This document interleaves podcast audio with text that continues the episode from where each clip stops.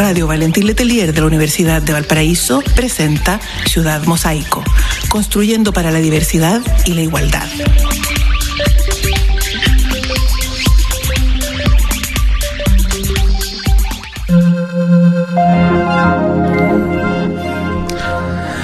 Hola, hola a todas, todos, todes, las personas que nos están escuchando, el este programa, el Ciudad Mosaico, un programa de la Dirección de Igualdad y Diversidad de la Universidad de Valparaíso, eh, transmitido por la radio Valentín Letelier. Hoy me encuentro muy bien acompañado con mi compañera de labores, Patti, ¿cómo estáis? Hola, muy bien. Saludos a todas, a todos. Sí, saludos a todos. ¿Cómo está el clima afuera? ¿Cómo está? ¿Frío, calor? ¿Cómo lo sentiste? Hay esos días raros que el solcito está rico, pero si está ahí a la sombra te da frío igual. Esos días como bien de Valpo. Además, hay una. Uno anda con esta paranoia de no enfermarse, andan todos con los bichos. Veo harta mascarilla, volvió la mascarilla. Yo me vacuné de todo, así que no le temo a nada. Sí. sí, volvieron, volvieron la mascarilla, volvieron la mascarilla, volvieron a estar como presentes en las calles, en la venta como callejera. Y creo que tiene que ver también con estos bichitos, estos cambios de temperatura, esta lluvia también. Así que nada, tenemos, estamos nuevamente en este, en este programa con una muy, muy interesante invitada el día de hoy y un tema también bien importante. ¿Qué vamos a hablar, Patti? Antes de presentar a nuestra invitada, pero ¿de qué vamos a estar conversando hoy día en nuestro programa? Vamos a hablar de las funas. De las funas. Vamos a hablar de las funas, tema polémico, con miradas, ¿no es cierto?, diversas. ¿Mm? Eh, así que va a estar súper interesante la conversación con nuestra invitada, además. Sí, nuestra invitada, que es la siguiente persona.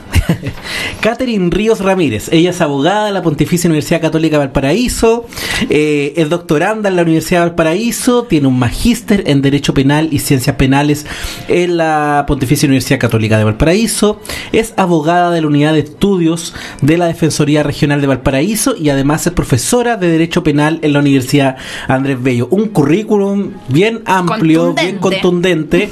Catherine, ¿cómo estás? Bienvenida y muchas gracias por venir. Hola, ¿cómo están? Muy bien, contenta de estar con ustedes. Muchas, muchas, muchas gracias. Nosotros también contentos y contentas de, poder estar conversando contigo. Un tema que a nosotros y a nosotras como dirección eh, se relaciona mucho con nuestro diario actuar, ya que la FUNA, los Scratchers, como se le quiera conocer, eh, están a la orden del día, ya, y también ha, generado quizá una alternativa a, los procesos como de denuncia, ya contarles nuevamente que la Dirección de Igualdad y Diversidad de la Universidad del Paraíso se rige por la Ley 21.369 que busca garantizar universidades a, en, de modo como general, universidades como libre de violencia. Eh, Instituciones de, educación superior, no es solo las universidades. Exactamente. ¿Qué quiere decir eso? Que además CFT, Centro de Formación Técnica, institutos profesionales, universidades, mm. todos, ¿no es cierto?, estos espacios de educación superior se buscan construir como espacios seguros para todas las personas integrantes de la comunidad. Estaríamos hablando, Patricia, que la, Escuela de Calavereros también tendría que También, también tiene que cumplir esta ley. También tiene que tener sus propios reglamentos y protocolos para abordar las formas de violencia y discriminación basadas en género que ocurran en su interior. Y justamente la historicidad de esta ley eh, no, nos lleva a este tema, porque en el año 2018, con la movilización, con el Mayo Feminista, la movilización del movimiento feminista acá en Chile, eh, una de, su, de sus luces que la, le, le, otorgaba como notoriedad era el tema de las denuncias de algunas prácticas que no estaban insertas que en delitos tradicionales o también algunas prácticas que tanto tiempo fueron folclorizadas, por ejemplo, el piropo, ¿ya? Ahora que lo conocemos como acoso sexual callejero, pero anteriormente era el piropo, estaba dentro como el folclore, era como algo bonito del chileno, ¿ya? Eso también vino a cuestionar esta, este movimiento, este folclore, pero me gustaría consultarte, Catherine, ¿de dónde vienen las funas? ¿Cuál es la historia de las funas? Ya. Bueno, la funa, eh, funa significa podrido en Mapudungún. Entonces también ya uno puede pensar en que ahí hay algo. Y las funas en Chile surgen a fines de los 90 con intensidad, si bien habían unos pequeños actos anteriores eh, y con mucha más identidad, yo creo que em, luego de la detención de Pinochet mm.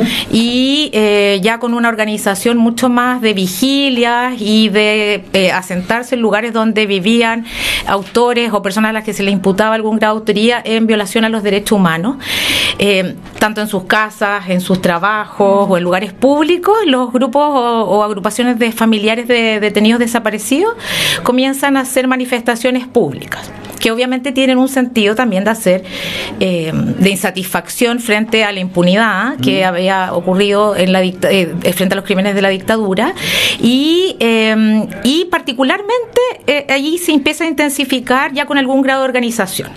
Y esto tiene un antecedente porque el origen estaría en Argentina, por lo menos bajo esta modalidad en Argentina, porque en Argentina empiezan los denominados scratches, que le dicen, que también tienen ese mismo nombre luego en España, en Venezuela se han hecho después con posterioridad, y en Argentina es anterior a Chile y también es en el fenómeno, en un fenómeno de una organización que se llama Hijos, que es de familiares de detenidos desaparecidos y de víctimas de la dictadura argentina, y que los primeros vienen cuando Menem hace unos, da unos indultos a mm. personas condenadas por delitos de lesa humanidad.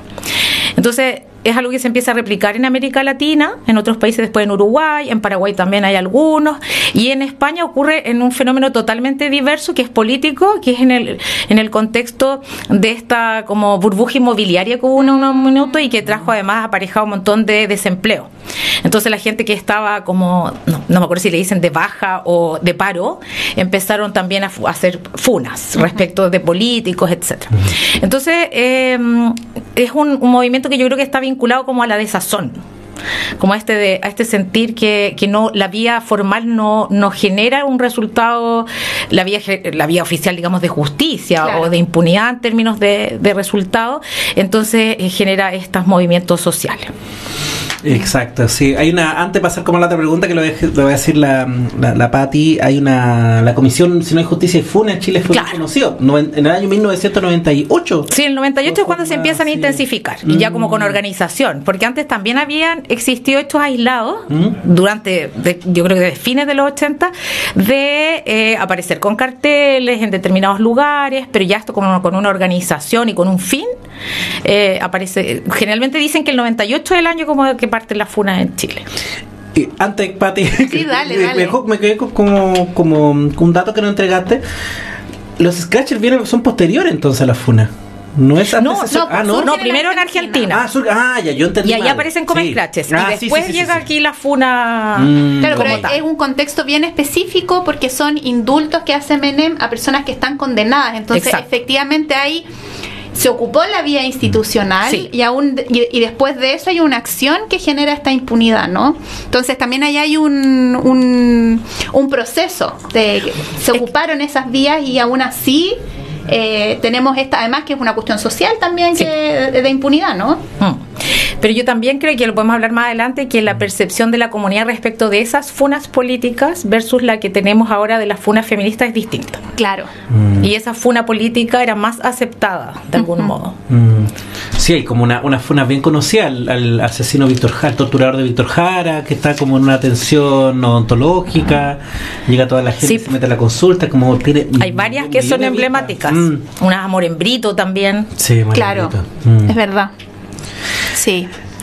Oye, Katy, entonces, a propósito de, que tú ya como dejaste entrever, ¿no es cierto?, eh, hay una diferencia. ¿Cómo es que estas funas que surgen, ¿no es cierto?, desde en América Latina, por lo menos, ¿no es cierto?, todo el tema de las violaciones a los derechos humanos en los contextos de las dictaduras, ¿cómo es que esta herramienta se traslada y se comienza a ocupar como una herramienta feminista y se comienza a ocupar en casos de violencia de género, de violencia contra las mujeres? Sí, yo creo que en esta última, en la nueva, la última ola, digamos, que se denomina feminista y mm, particularmente después del Me Too mm. y, en Chile después de justamente mayo del 2018 empieza a ocurrir eh, un uso, yo no sé si llamarlas a todas funas, por eso quiero distinguir en algún minuto, pero el uso de las redes sociales particularmente y de las tecnologías para realizar denuncias. Vamos a llamar denuncias principalmente en un comienzo. Eh, porque yo creo que hay distintas modalidades de hacer denuncias o revelaciones o develaciones a través de las redes sociales. Pero aparece, entre otras de estas manifestaciones, de utilizando las redes sociales y el gran, alcance que tienen en una modalidad que dista de la funa tradicional, que es organizarnos presencialmente, ir a un lugar concurrido, etcétera, con, empieza a generarse esta especie de eh, de denuncia de determinadas situaciones que generalmente tienen un contexto de violencia de género o de violencia sexual que han sufrido mujeres y que, eh, y que se devela a través de las redes sociales y que, se le, que en general se denomina como la, la funa feminista. Eh, yo creo que las más comunes que nosotros podemos determinar como funas feministas son aquellas incluso páginas que se forman por grupos o colectivos de mujeres donde realmente suben la foto de un sujeto y dicen este Juanito Pérez es violador eh, o es una persona que eh, eh, eh, acosa a mujeres, acosó a tal mujer y, y se empieza a difuminar la información. Mm. Además, con la libertad que permite las redes sociales de que después esto es cuestión de eh, retuitear o compartir y Claro. que el, el- el punto inicial, el puntapié inicial da cuenta después de una serie de eh, expansión del mensaje que es incontrolable. Exactamente, exactamente. Entonces, ahí, y es súper, o tal vez, bueno, David, ustedes me, están, me, me- me- me con- me con- me pueden decir si están de acuerdo o no, pero, pero yo coincido con parte que aquí se divide el feminismo Mm. yo diría, entre quienes las que están contra la utilización de esta herramienta, que porque la consideran una herramienta punitiva, ¿ya? Claro. Eh, y que además es una herramienta punitiva que finalmente lo único que hace es incrementar la violencia, porque no es percibida como una herramienta adecuada para poder solucionar este problema de, eh, de luchar contra el patriarcado Mm. y la lucha colectiva contra el patriarcado, sino que se vuelve más bien como una lucha individual de una persona muchas veces o contra un sujeto determinado eh, y que pone en definitiva los ejes o los puntos sobre un supuesto enemigo que es una, una persona y no la sociedad eh, y, el- y- y la desigualdad estructural que existe, digamos, que es lo que lleva a todos los problemas que nos afectan a las mujeres y a otra parte de la población, digamos, que pertenece a las disidencias o, en fin. Entonces, eh, de hecho, la Rita Segato es súper interesante lo que dice, porque ella dice que es como un... eh, un feminismo del enemigo, haciendo alusión a un término que hay en derecho penal que es como el derecho penal del enemigo, pero es como un feminismo del enemigo que en definitiva dirige mal su lucha, porque la dirige en contra de un sujeto Como un chivo expiatorio, ¿no? Claro, y no contra el sistema patriarcal. Dice que además que es un sistema punitivo porque es una herramienta que es absolutamente, eh, no me acuerdo la palabra que usa, pero una herramienta que carece, que hace que, que finalmente es una herramienta que, que, que busca una condena, pero una condena que no se satisface en un procedimiento racional, justo, con presunción de Y inocencia. ella habla incluso de la muerte simbólica, ¿no? Se mata simbólicamente a ese sujeto que está siendo funado. Exacto. Me gustaría como retroceder un poquito, porque yo lo encuentro como súper interesante. Tengo como dos preguntas anotadas acá, pero quizá hay alguien en la casa, en el auto, en los audífonos que no está escuchando, con su audífono que no está escuchando y dice, ¿qué es una práctica punitiva? ¿Qué es lo que, po- ¿Por qué podríamos vincular a que existe como un estilo de funa, un tipo de funa eh, con este apellido, punitivista, una práctica punitivista? ¿A qué, qué entenderíamos como una práctica punitivista? Eh, bueno, que tradicionalmente el punitivismo o lo que busca es el castigo, obvio, Mm. pero un castigo también que nos adapta mucho a una finalidad eh, social. Mm. Eh, no me voy a meter en el ámbito penal, pero es- porque es muy complejo y hay muchos fines de la pena. Pero o la búsqueda de la solución de un problema a través del castigo, más bien. Y desde esa perspectiva está claro que buscar la solución punitiva eh, para solucionar el problema de la desigualdad de género o la discriminación o la violencia no tiene ningún sentido. De hecho, nosotros estamos en una, en una, en un Chile, digamos, que en los últimos dos, tres años ha tenido una cantidad importante de modificaciones legales que lo que hacen es finalmente establecer nuevos delitos que intentan proteger a las víctimas de violencia de género y violencia sexual. Eh, a modo de ejemplo, nomás el suicidio femicida, a propósito de esta llamada ley Antonia, eh, y podríamos ir el femicidio, las distintas formas de femicidio hacia atrás que se han ido configurando, que per se no son malas, pero lo que generan es una expectativa de solución a un problema que no va a traer la vía penal. O sea, la- la solución punitiva del castigo, el castigo es necesario en algunos casos, claro que lo es, eh, el castigo penal también lo es, pero quienes pensamos que lo debe ser solo para los casos más graves, eh, sa- también sabemos que para la solución de esta problemática es súper ineficiente. Entonces también genera una sensación de todo lo contrario, que es ahora vamos a tener menos delitos porque tenemos más protección, porque hay leyes nuevas, y eso como no ocurre, genera la desazón, y frente a la desazón aparecen estas otras herramientas, digamos, que son herramientas extraoficiales, que lo que hacen es buscar también de algún modo satisfacción a los intereses legítimos de justicia. Exacto, exacto. Sí, además que está eh, toda esta la tecnología que viene como de la mano también con esta ola de, con esta nueva ola de funas, porque si estamos hablando de eh, una práctica hasta performática en algunos momentos que denuncia alguna situación, podemos, no sé, me acuerdo Pinochet, Punta Pinochet visitando la obra del Congreso acá en Valparaíso, eh, el señor del cartel, ¿se acuerdan? El señor del cartel Tombolini, cuando el señor del cartel le pega con el, en la cabeza a Tombolini, ya, este, sí, este señor que se desnuda eh, con Lagos, con Ricardo Lagos, y Ricardo Lagos le dice ya, pero hablemos, pero se viste. La María Música que le tira agua la María a la Música, ministra, la ministra de Educación, sí, entonces eh, está presente como en nuestra historia, lo que pasa es que también ahora viene de la mano, como bien preguntaba la Pati, con este tema de la mm, con este tema de la, de la violencia de género, que se toma la, la FUNA como una herramienta también de denuncia y además también con todas estas herramientas tecnológicas, ¿no? Pero estaba presente como en nuestra, en nuestra historia, la queja, la denuncia. Y, quien, y, la, y parte del feminismo, que, que porque hay una parte importante que está de acuerdo con este mecanismo, lo considera precisamente como tú dices, como un acto comunicativo, como un acto performativo, digamos, donde las mujeres no solo eh, se les permite hablar desde el dolor, sino que también permite que entre nosotras nos cuidemos. Eso. Mm. Mm. Entonces está también este, este parte del discurso de quienes están a favor de, la, de este mecanismo, de la denuncia, en definitiva, llamémosla denuncia, si es que no funa, digamos, es, eh, es precisamente advertir a las demás o a los demás que, eh, que corren riesgo frente a una sociedad que no te, no te protege, entonces nosotras nos protegemos. Claro. Entonces aparece, y desde esa mirada, claro, es justificada. Porque, porque además el otro es un agresor para ella. Por lo tanto, ¿por qué voy a tener respeto por este agresor que no lo respeta? Mm, Entonces es utilizar este mecanismo como extraoficial o alternativo, pero que no es uno de los mecanismos alternativos que promueve precisamente los movimientos antipunitivistas. Mm. Porque sí, sí pueden existir otros movimientos, otras alternativas, digamos, solo que son que no son visibles y cuesta mucho más. Sí. La, ah, sí, yo tenía una pregunta, Katy independientemente del lugar en el que uno se posicione o una se posicione, ¿no es cierto? Si puede estar más en contra o quizás más a favor, tú decías, claro, hay un reclamo súper legítimo de justicia, puede estar esta sensación de querer proteger a otras mujeres, pero ¿a qué nos arriesgamos ah. cuando hacemos estas denuncias por redes sociales, con nombre y apellido? Sí. Yo creo que ahí está el problema, que hemos visto sustantivamente aumentando aumentado, perdón, el número de dos vías. Una que son los recursos de protección contra mujeres que han hecho estas denuncias, publicaciones, etcétera, y otro que son querellas por injurias, particularmente algunas por calumnias, pero básicamente por injurias respecto de mujeres que han denunciado. Y es súper complejo porque efectivamente aquí está en juego otros derechos, las garantías de también las personas denunciadas, funadas, etcétera, porque ellos ven eh, dañado, entre otros, su derecho al honor o a la honra, que está protegido en la Constitución.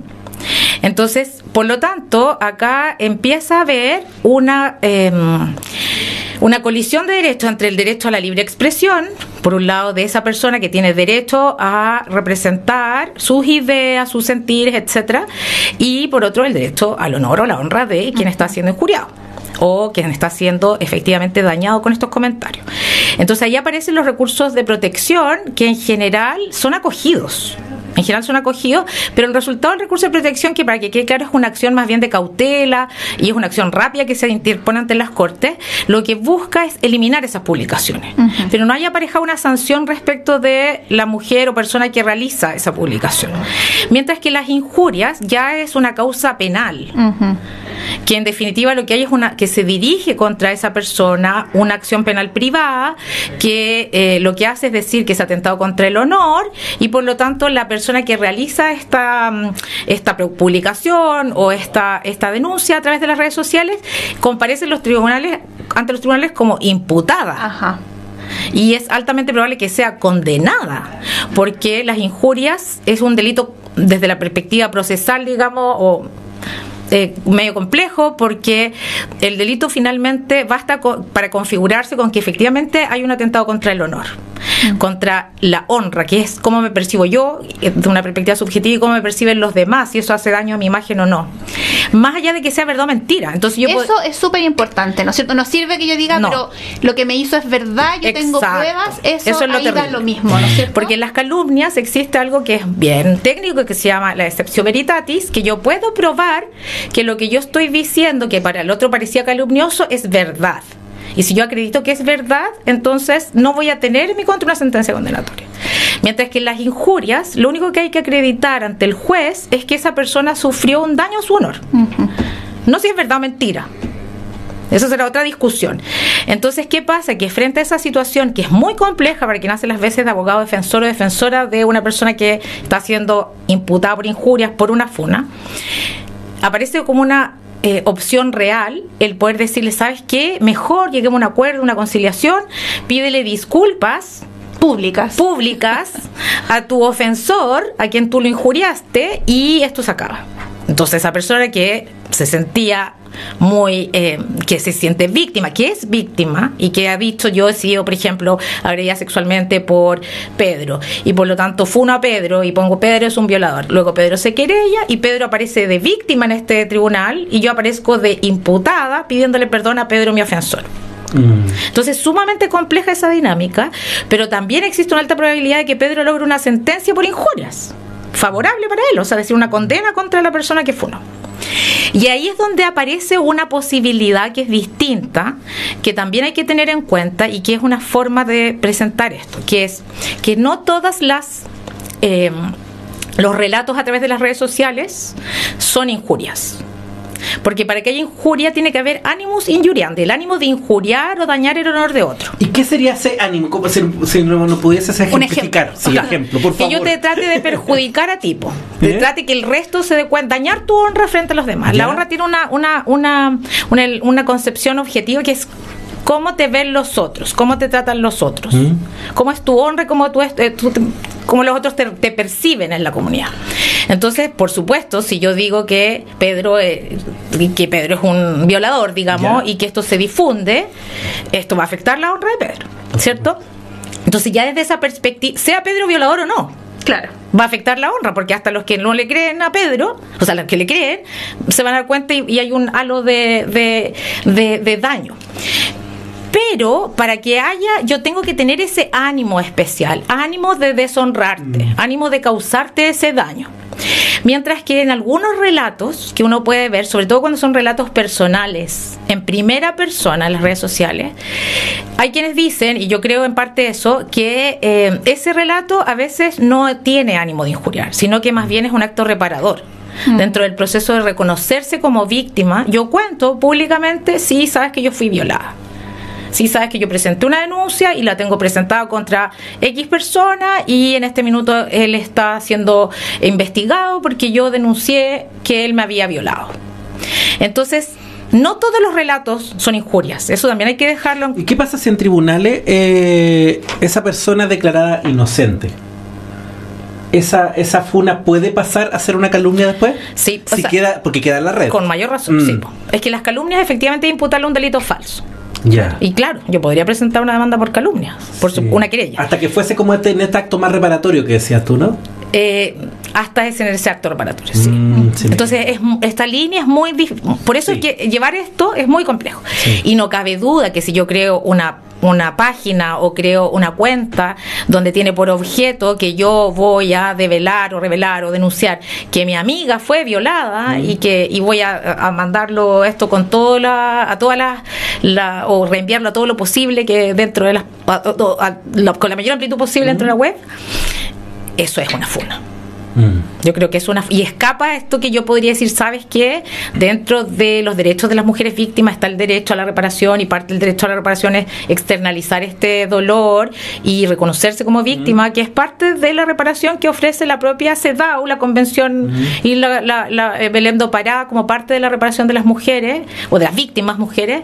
Entonces cuando ya estamos en este supuesto de crear una cuenta o de que varias mujeres difundimos esto y que yo no soy la víctima, yo creo que eso es perfectamente. mm, Eso yo lo podría denominar, em, y estoy diciendo de una visión personal, una funa y que a mí me parece punitiva y que si lo trasladamos esto a un tribunal, es altamente probable que esas personas puedan ser condenadas por injuria.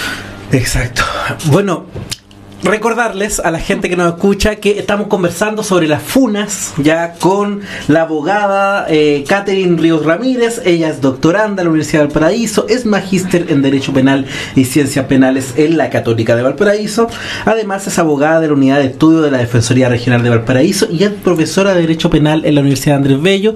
Hemos estado conversando sobre las funas en el programa Ciudad Mosaico de la radio Valentín Letelier. Eh, creo que un tema súper interesante, ¿no, Pati? Sí, muchísimo. Se nos viene un segundo bloque con hartas preguntas, pero ahora vamos a hacer una pequeña pausa musical y aprovechar de saludar también a Agustín Bach, que está en los controles. Un saludo a Agustín, que siempre nos está como acompañando. Y nos volvemos después de un ratito después de esta pausa musical. Así que muchas gracias. Radio Valentín Letelier te indica la hora. Son las 2 de la tarde, 3 minutos. La Universidad de Valparaíso les invita a la presentación del programa de actividades académicas y culturales y de reparación simbólica que realizará con motivo de la conmemoración de los 50 años del golpe de Estado. Invitamos a la comunidad de nuestra región a concurrir a este solemne acto que busca poner en valor a la democracia y el respeto a los derechos humanos y que se realizará el jueves 6 de julio a las 11 horas en el aula magna Victorio Pecio Vargas de la Escuela de Derecho en Errázuriz 2120 Valparaíso.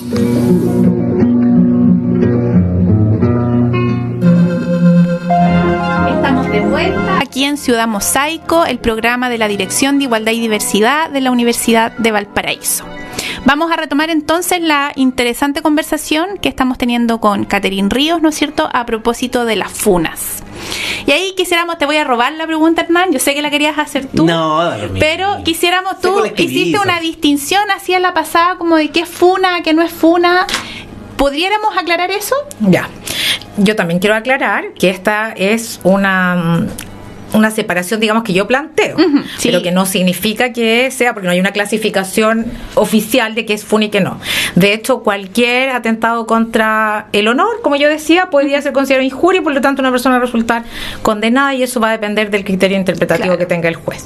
Pero sí yo creo que cuan- que- y que es lo que quería dejar enfatizar, que no es lo mismo que una persona individual a través de una red social o una cuenta pública haga un relato a título individual, que es más bien una eh, confesión o un develar revelar ser víctima de un delito, por ejemplo, o haber sufrido durante mucho tiempo violencia de género y que hoy, después de una terapia intensa o un trabajo de reparación, yo me asumo como víctima y lo comparto con mis amigos, con la gente cercana y dentro de eso menciono quién era mi ofensor, por ejemplo. Porque eso sí, yo creo que es más discutible que sea una funa. Alguien podría considerar sí, pero es que ese acto es un acto por el cual una persona de alguna manera denuncia extraoficialmente una, a, a otro y finalmente está realizando una especie de castigo informal eh, de esta persona. Pero incluso esto podría ser en el contexto de alguien que inició incluso la vía formal, o Claro. es decir, que inició la denuncia, que hoy día está siendo atendida por la unidad de víctimas de, de alguna de alguna de las instituciones que existen actualmente y que en ese contexto reparador aparece como esto. Entonces, en- han habido y existen casos ante juzgados de garantía donde esas personas han sido absueltas.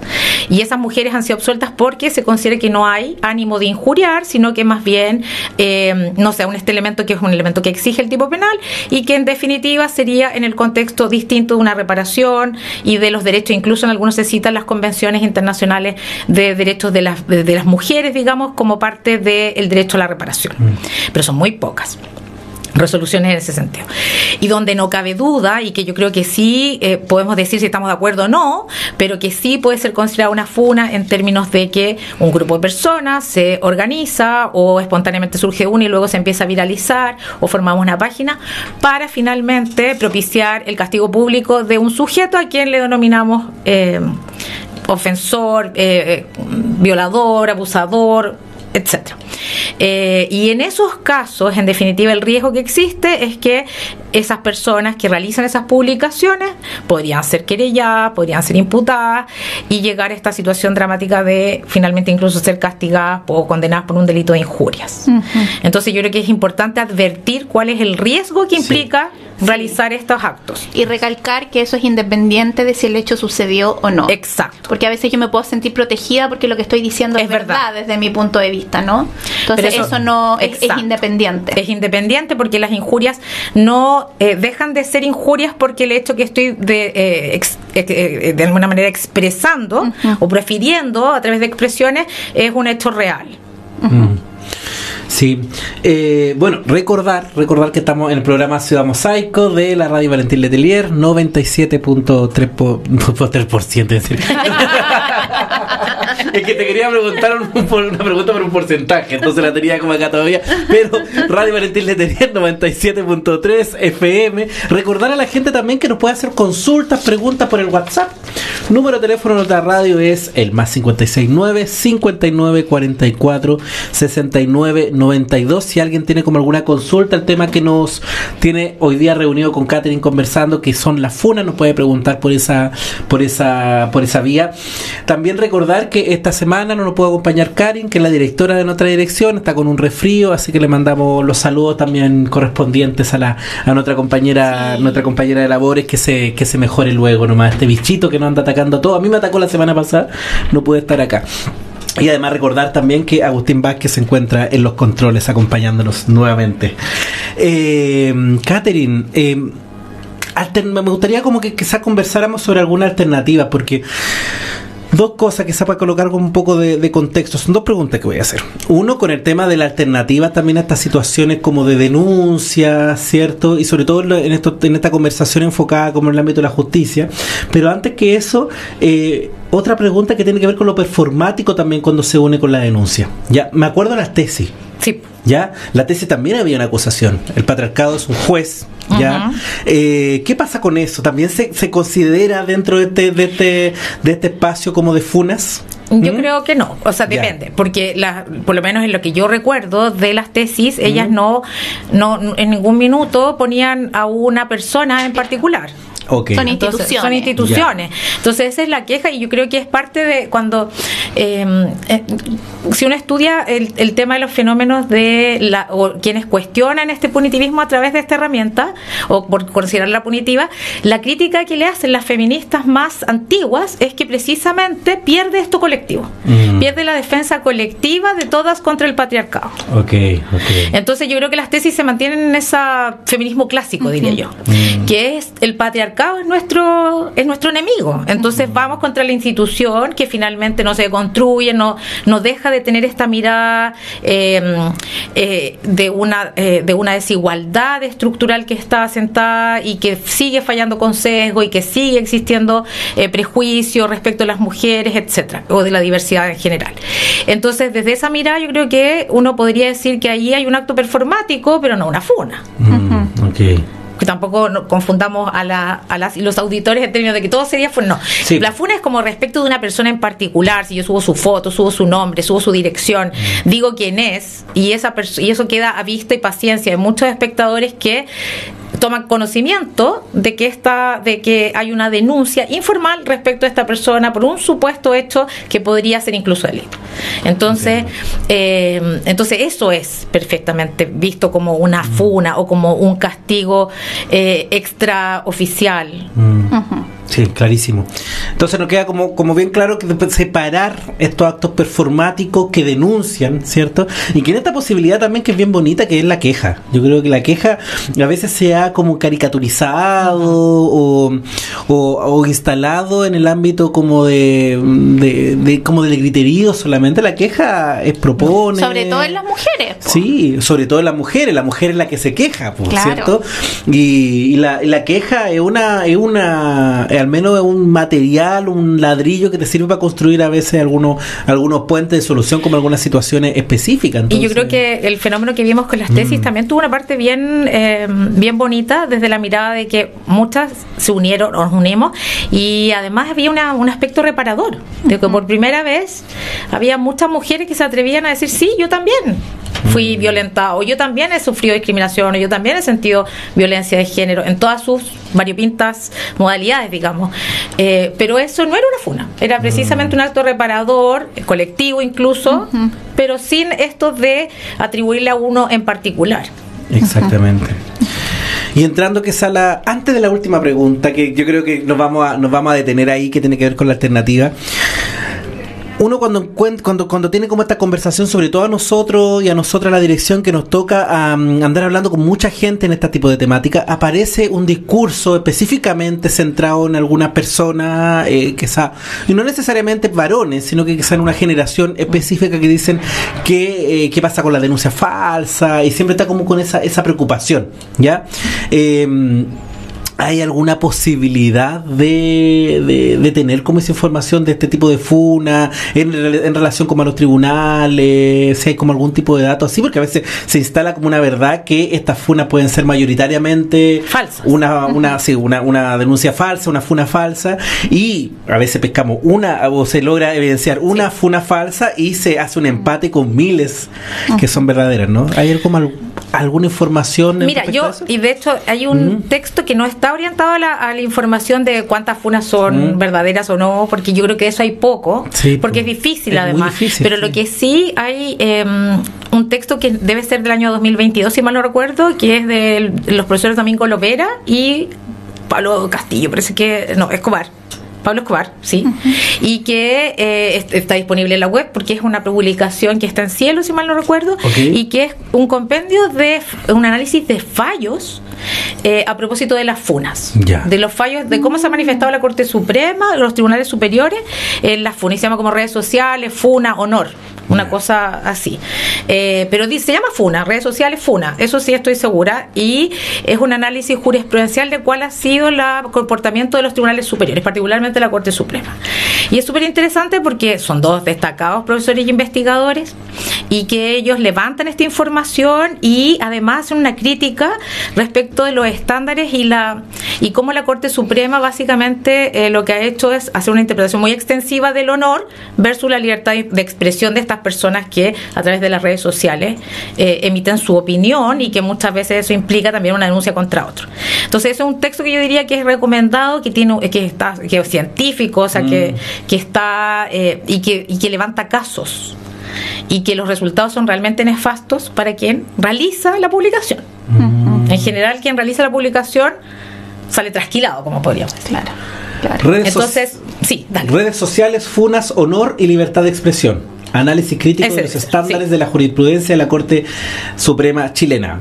Buenísimo. Está en la primera, la primera y, aparece y, está en cielo. Mm. Y hay poco escrito, digamos, de este tema em, eh, aún. Si bien hay harto de la FUN y los scratches más de una perspectiva sociológica, pero no jurídica y no como evaluación de los resultados en términos procesales o de recursos de protección. Mm. Entonces hay poco ahí. Pero sí el fenómeno yo creo que ellos lo abordan súper claro y como y, y, dan en el cabo con, cuál es el problema. Mm. Igual, a propósito de lo que dice el Hernán cuando nos preguntan y dicen, ¿y qué pasa con las denuncias falsas? no Que es como el caballito de batalla de los sectores que son como un poco más reactivos a, a estas cuestiones. Yo siempre ahí señalo algo y digo, sobre todo las cosas que tienen que ver con las vulneraciones en la esfera de la sexualidad, suelen ocurrir en privado, sin testigos. Entonces ahí también hay que tener mucho ojo porque el que un hecho no se pruebe, el que alguien sea incluso absuelto, muchas veces es porque no se pudo probar y no porque se haya comprobado que es falso. Exacto. Entonces ahí también hay una distinción muy importante porque muchas de estas violencias ocurren en el espacio de lo privado. Sí, casi todas. casi todas. Y eso es súper importante porque yo creo que nuestro, nuestro mensaje, yo creo que es en general utilizar las vías formales, es decir, denunciar. Eh, y que cuesta porque sabemos que son particularmente delitos que no siempre uno se percibe como víctima, no siempre se atreve, a veces hay miedos, etcétera. Pero es usar la vía formal. Y además, como, como bien tú dices, Pati, el problema que tenemos es que en esa vía formal, por mucho interés que haya en la persecución penal y que, y que haya seriedad en esta, eh, no siempre se logra el resultado esperado. Y muchas veces no hay prueba. Entonces ocurre que los hechos que son denunciados y que son que no llegan a, buen puerto en términos de que el Ministerio Público no persevera, no llega a juicio, hay salidas distintas al juicio o incluso una absolución, como tú bien dices, no necesariamente significa que no logró acreditarse, no que es inocente. Entonces puede que sean inocentes, por supuesto. Claro, pero no lo sabemos. Pero no todos los casos son inocentes, seguramente, y no todos los casos eh, pueden se afirma esa inocencia. Entonces, eh, claro, eso genera más insatisfacción muchas veces. El optar por la vía formal y que esta vía no tiene el resultado querido. Pero también los estudios dicen que el ejercer la acción, ser oído, también es parte de la reparación. Sí.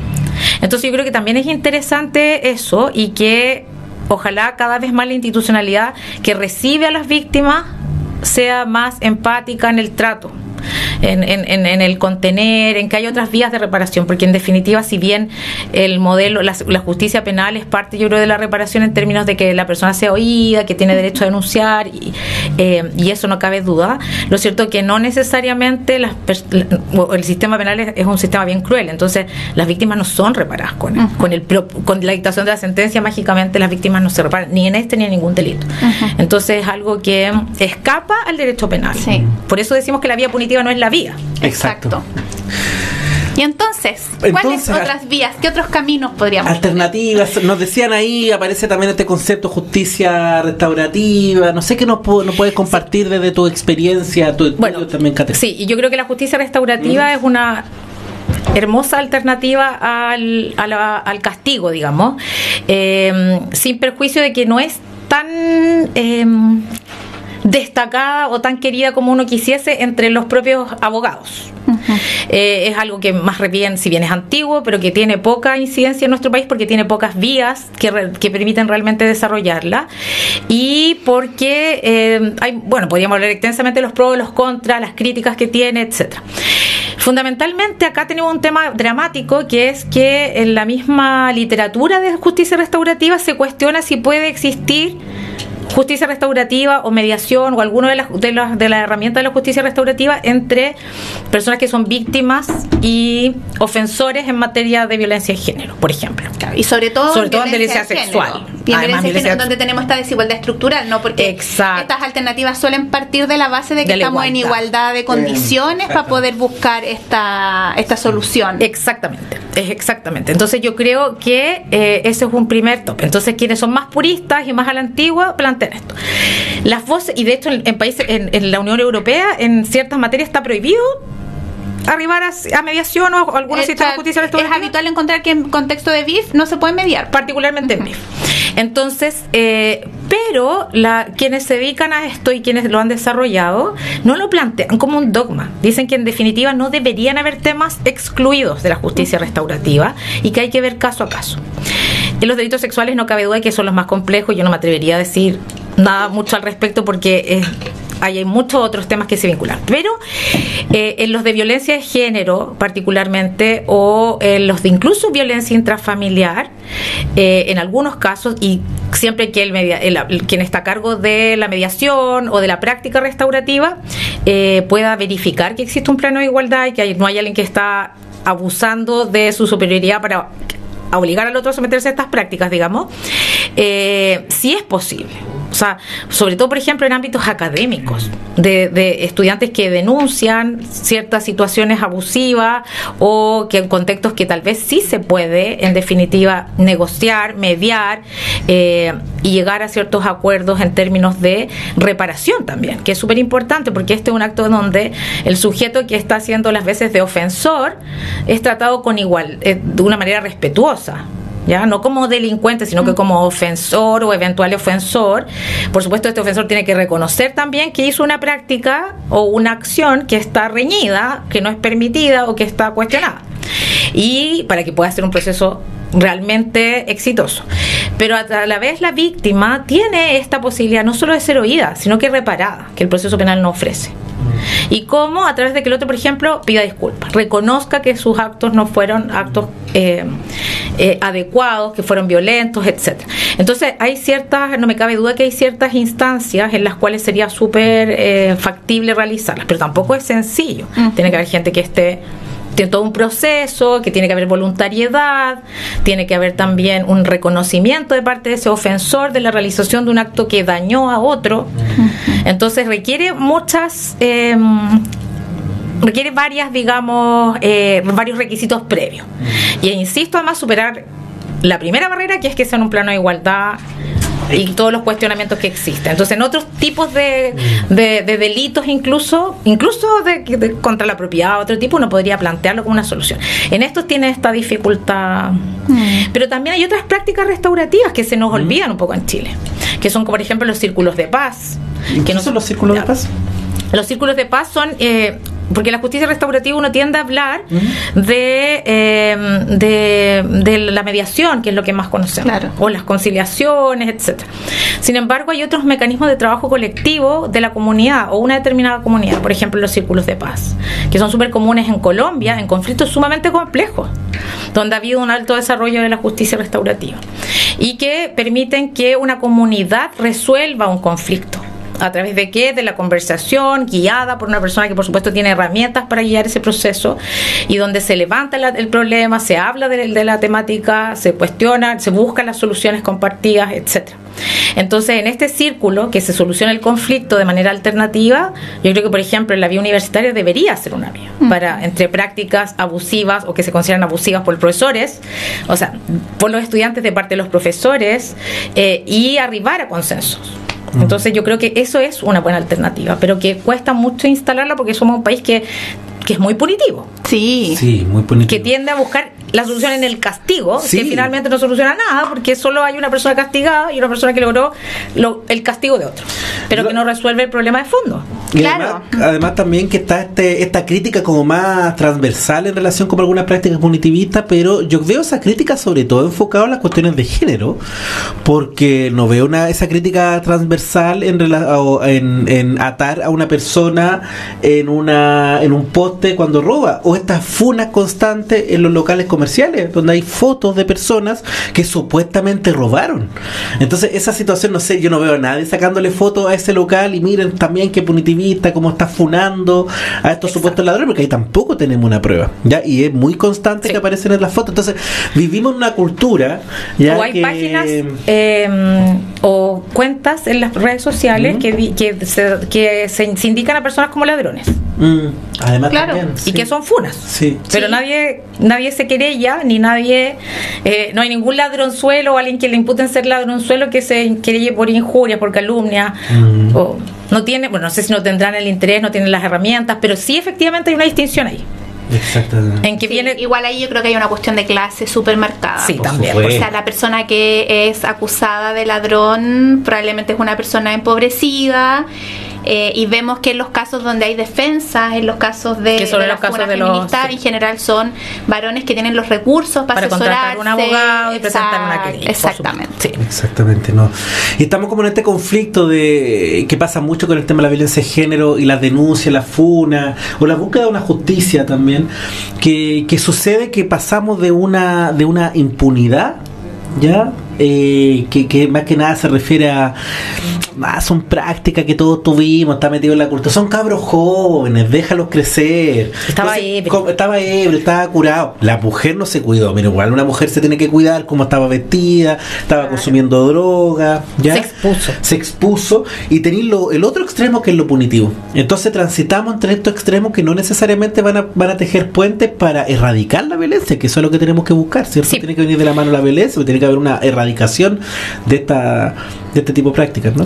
Sí, y además yo creo que también está esta, mm, esta concepción cultural, digamos, de que la, la, sal- la- la salida o la solución no está en la educación y en el cambio cultural, como tú lo propones, que es más de largo plazo, sino que está en esta oferta que nos realizan, digamos, nuestros representantes políticos de punitivizarlo todo Exacto. y de generar nuevos delitos. Yo recuerdo al menos dos presidentes de dos partidos de dos líneas distintas, el presidente Lagui y el presidente Piñera en su minuto diciendo que las tipificaciones del delito de femicidio iban a hacer que este dejara de existir. Mm. Y aquí estamos. O sea, eh, entonces también se vuelven en tipos penales medio simbólicos, porque son inaplicables. El suicidio femicida Mm. es una cuando salga la primera sentencia, si es que la hay de eso, no sé qué, qué va a hacer, porque en definitiva es súper difícil que algún tribunal logre acreditar ese delito. Sin embargo, la comunidad se siente contenta porque aparecen esos tipos penales. Entonces, o esos delitos. Entonces, eh, es complejo porque de alguna manera culturalmente estamos educados como sociedad en buscar la solución a través de una ley que establezca un delito y creemos que eso mágicamente mm. no soluciona el problema. Y además que tiene que venir de la mano también con un análisis de cómo se está castigando, cómo se, se está castigando en este país, que creo que cómo se castiga es una manera también un reflejo de lo que somos también como, país, no como sociedad. Y ya sabemos, algo que podríamos tener evidencia es que las cárceles no funcionan. ¿Ya? Y yo creo que si algo podría ser transversal, si habláramos de números, habláramos de evidencia clara, es que las cárceles realmente lo están cumpliendo como con ese, con ese requisito. Y la persona que hemos estado además trabajando en esos espacios, eh, nos damos cuenta que más allá de este cliché de la escuela de la delincuencia, yo creo que una escuela del dolor, una escuela de la tortura, y eso habla muy mal de lo que construimos como, como sociedad. Eh, eso vamos a tener que ir cerrando, Patricia. Eh, nos está sacando una foto.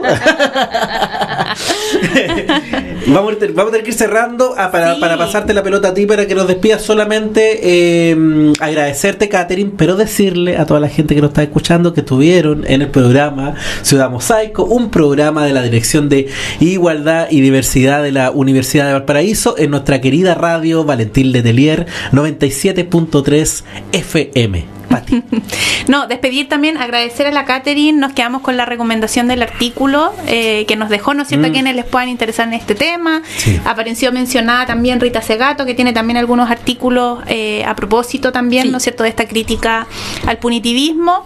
También si queremos mirar desde el otro lado, podemos recomendar a Sarah Hamed, ¿no es cierto?, que tiene un libro que se llama mm. Denuncia, donde justamente lo mira desde el otro lugar, ¿no? Ella eh, recoge los relatos de mujeres académicas, estudiantes que sufrieron violencia en contextos universitarios también, ¿no es cierto? Entonces ahí tenemos también un acervo, es un tema que se está discutiendo, es un tema sobre el que se está pensando, eh, así que también ahí la invitación a informarnos para poder hacernos una opinión formada al respecto, sobre todo acá que como hablábamos se cruza con muchos estereotipos, ¿no? Lo que debe o no debe hacer una víctima, eh, etcétera. Así que eso, muchas gracias Catherine por haber estado acá, por tu tiempo, por visitarnos acá en la radio. Muchas gracias por la invitación. No, gracias, te aprendemos, aprendimos un montón, así que muchas gracias.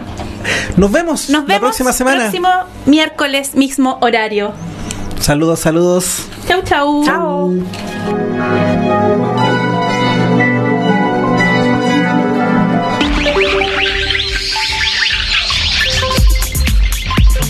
Radio Valentín Letelier de la Universidad de Valparaíso presentó Ciudad Mosaico, construyendo para la diversidad y la igualdad.